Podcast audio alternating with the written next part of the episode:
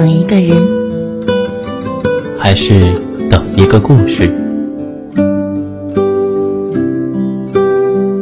这里是，这里是，这里是，这里是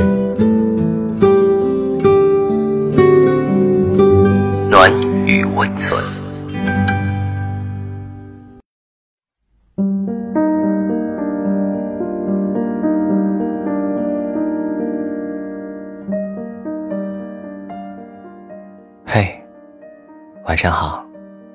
今天要为大家推荐的文章叫做《你曾见过多少个失眠的人》，作者云湖。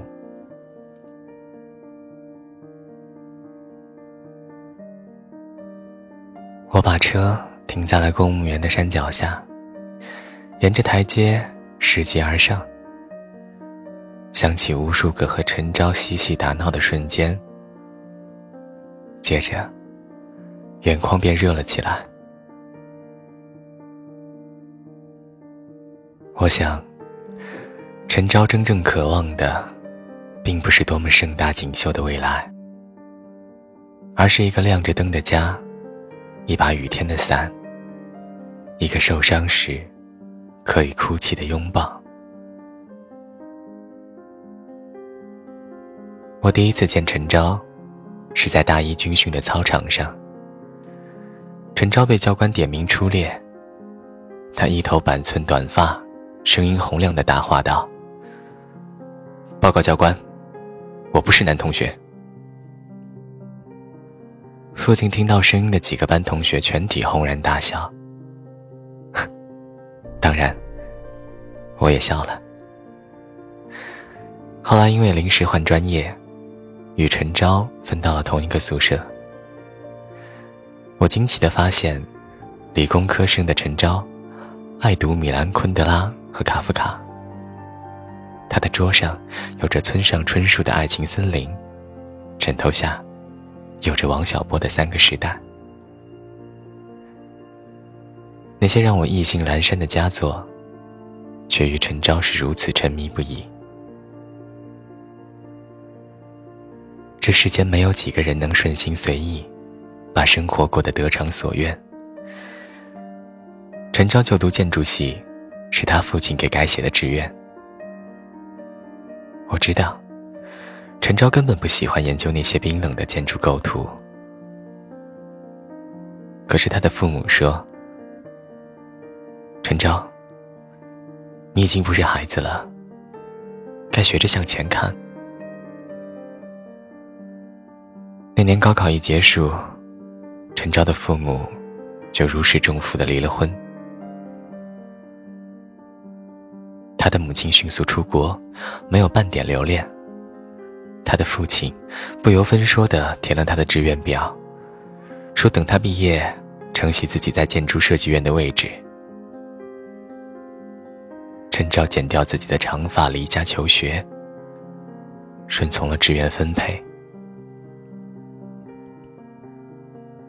然而，毕业后的陈昭却并没有回到老家，而是选择留在沈阳一家出版社实习。毕业一年后的我，接到陈昭的电话，驱着车去找他，却见陈昭浑身湿透，站在公交牌下瑟瑟发抖。陈昭撞见了男友出轨。两人大吵一架后，男友把她和行李扔了出来。在凌晨两三点的雨夜，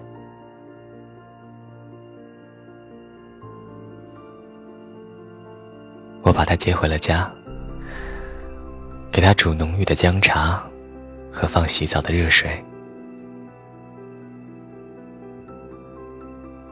当陈昭捧着马克杯嚎啕大哭的时候。我没有半点心理准备。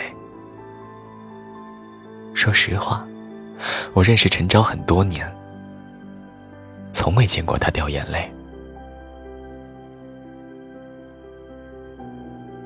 我记得有一次陈昭突发阑尾炎时，是自己一个人去的医院做手术。我去病房里看他，他还躺着，对着我嬉皮的玩笑。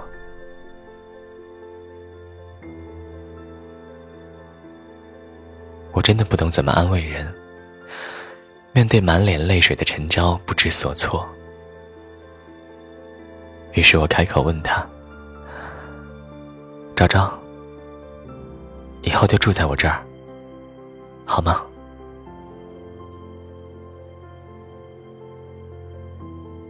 可是当我清晨醒来的时候，陈昭已经走了，留了一张纸条在茶几上。安平，我走了，你也不可能收留我一辈子。我们都不是小孩子了，不是吗？别担心我，我一定会过得很好的。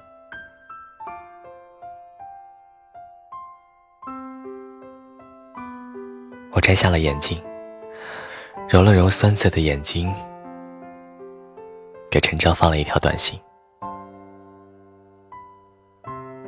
昭昭，想我的时候，记得给我打电话。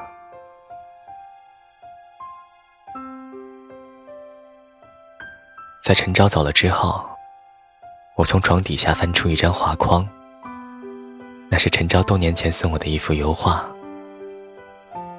掀开画布，可见色彩斑斓的人群背影，没有表情，没有悲喜。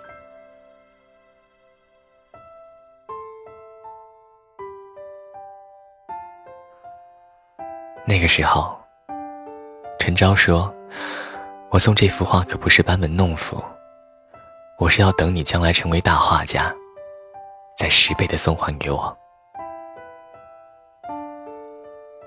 我知道他是在开玩笑，他是想我别放弃画画，但是他不知道，自从毕业之后。我再也没有碰过画笔。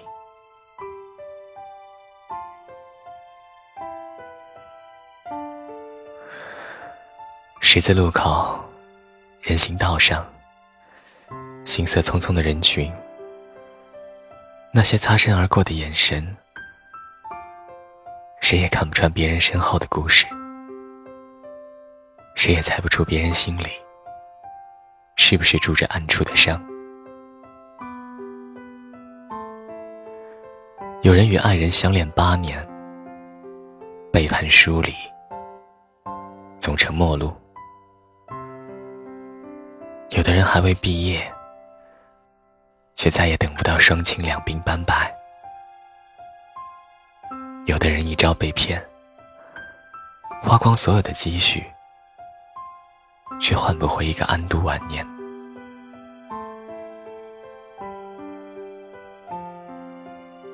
从第一次倾诉，到第一次哭泣，你我千锤百炼，谁没有过重伤不愈的时光？谁不曾在迎风处哭得声嘶力竭？然后我们都不动声色的长大和老去。后来的我离开了沈阳。结婚的时候，我给陈昭发过请帖，他也没有来。我放弃了最爱的绘画，回到老家相亲、结婚、生子，匆匆十载，混到而立之年。再见到陈昭的时候，是我恰巧去沈阳出差的第三天。陈昭带着我去了他家。他在沈阳买了一百多平的房子，还养着一只柔软的白猫。我拐进书房，才发现电脑桌前面摊着很多的建筑图纸。陈昭说那是他自己的业余兼职。如果单靠他在出版社的工资加稿费，根本无法负担起房贷。他说：“之前有过和人合作开了一个工作室，不过现在已经关了。我看着他消瘦的脸颊上的笑容，想：历经百劫千难的他，涉过黑山白水，终是要做回人间烟火客。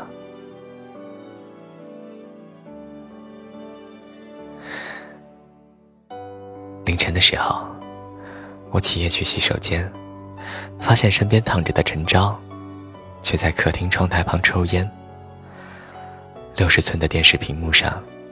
在放着温斯莱特的电影《朗读者》，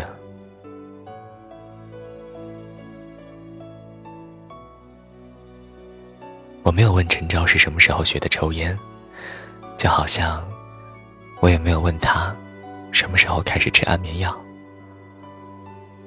我只是淡淡的问了他一句：“为什么睡不着？”他跟我说：“安平。”你看我有这么大的房子，可是我为什么还是不开心？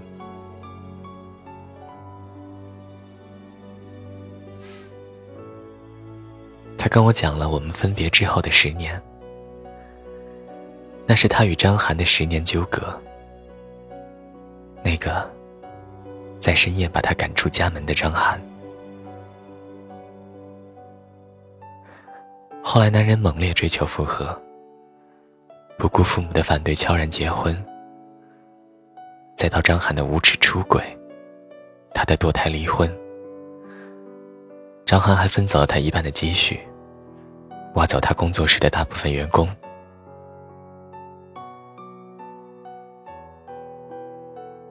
故事长得如同一本厚重的长篇小说，他轻松的说着无关痛痒。缺爱的姑娘，总是很容易走进一个怪圈。明知道眼前是个不值得的男人，却在贪恋这么一点暖和一点爱，总也走不出来。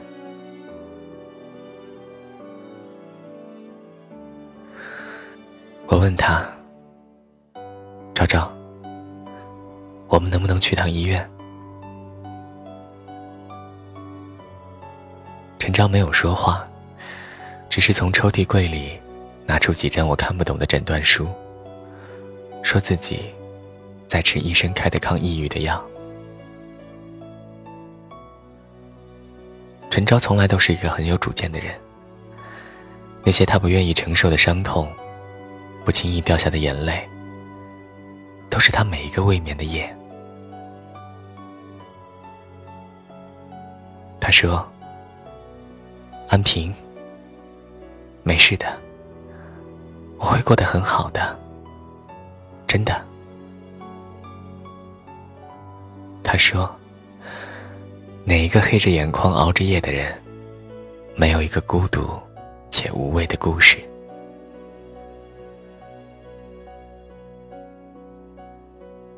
我流着泪去握他的手，这个让我心疼哽咽的姑娘。她是度过了多少次无人相伴的夜，阑珊的走过世间多少条独行的路。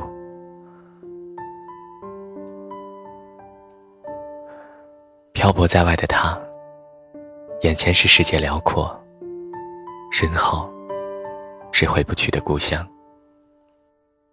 他问我：“安平，你曾见过多少失眠的人？”这是那一夜，他问我的最后一句话，我却没有回答。或许，我们永远无法知晓，那些在深夜里睁着双眼，看着难熬的夜，一点点的过去，天亮之后，又戴上面具，盛装出现在你身边的人。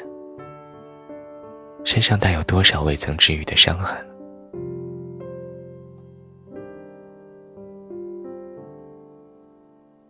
有人说他抑郁重症，你朝他无病呻吟，骂他懦弱无能；有人想要寻求无眠夜里的一丝安慰，你笑他矫情做作，吝啬拥抱。那么到了最终，他们会与你彼此微笑，蓦然转身，独自离开。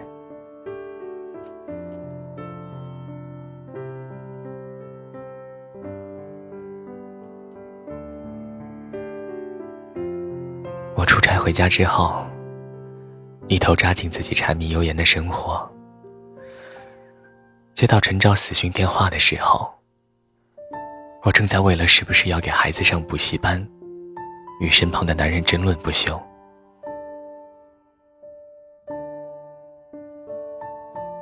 我想，这是陈昭和我开的最大的一个玩笑。我质疑，不愿相信。愤怒他的懦弱，悲痛他的选择。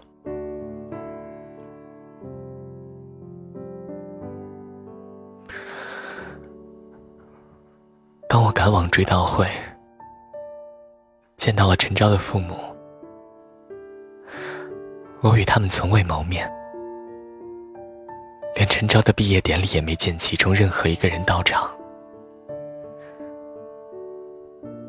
他们第一次和最后一次共同出席陈昭人生的重大仪式，竟是他与这个世界的挥手告别。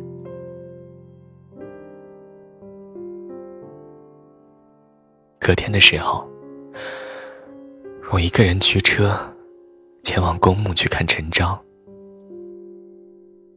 路过便利店的门前，看到一对夫妻正在吵架。男人指责彻夜不眠的妻子，竟把呼呼大睡的自己摇醒，只为与他长谈家常。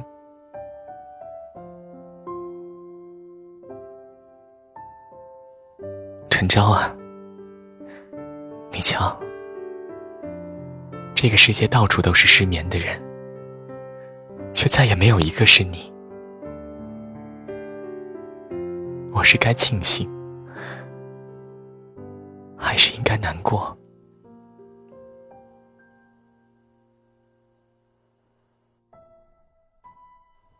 如果若你还在，我还是想借你的肩膀，听你倾诉，回答那天晚上你留下的问话。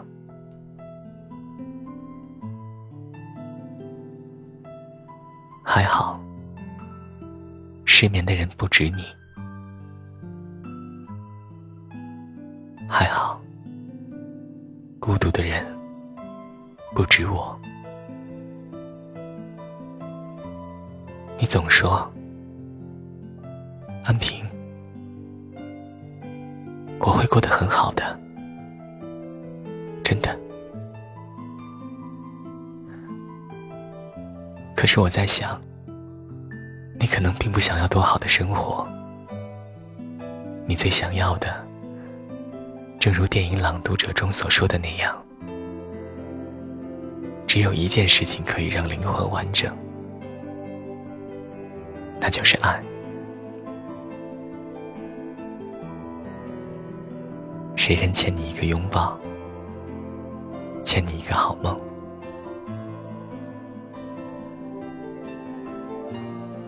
失眠的孩子，愿你最亲近的人知你所痛，有一张温柔面孔，有一处温暖角落，在你披荆斩棘奔向世界前，给你拥抱；在你卸下盔甲归来时，听你倾诉悲喜。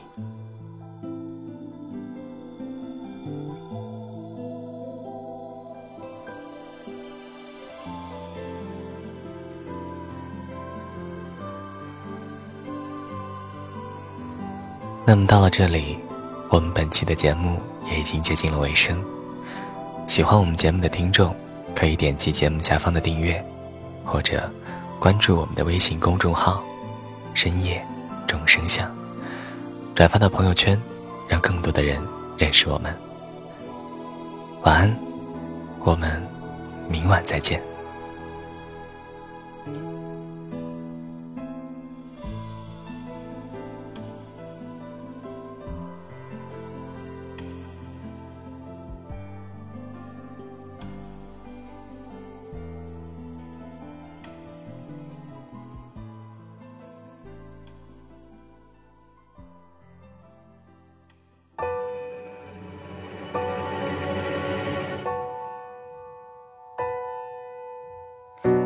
抱，就当作从没有在一起，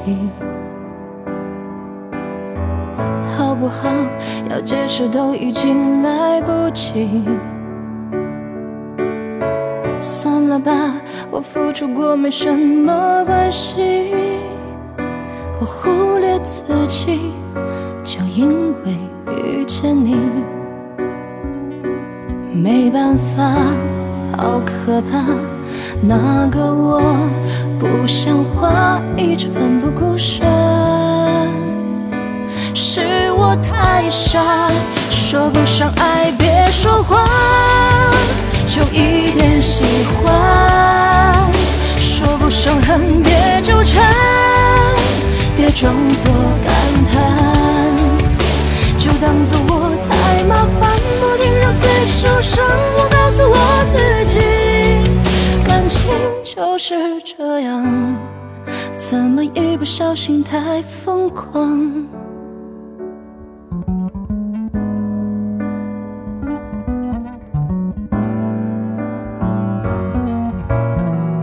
抱一抱，再好好觉悟不能长久，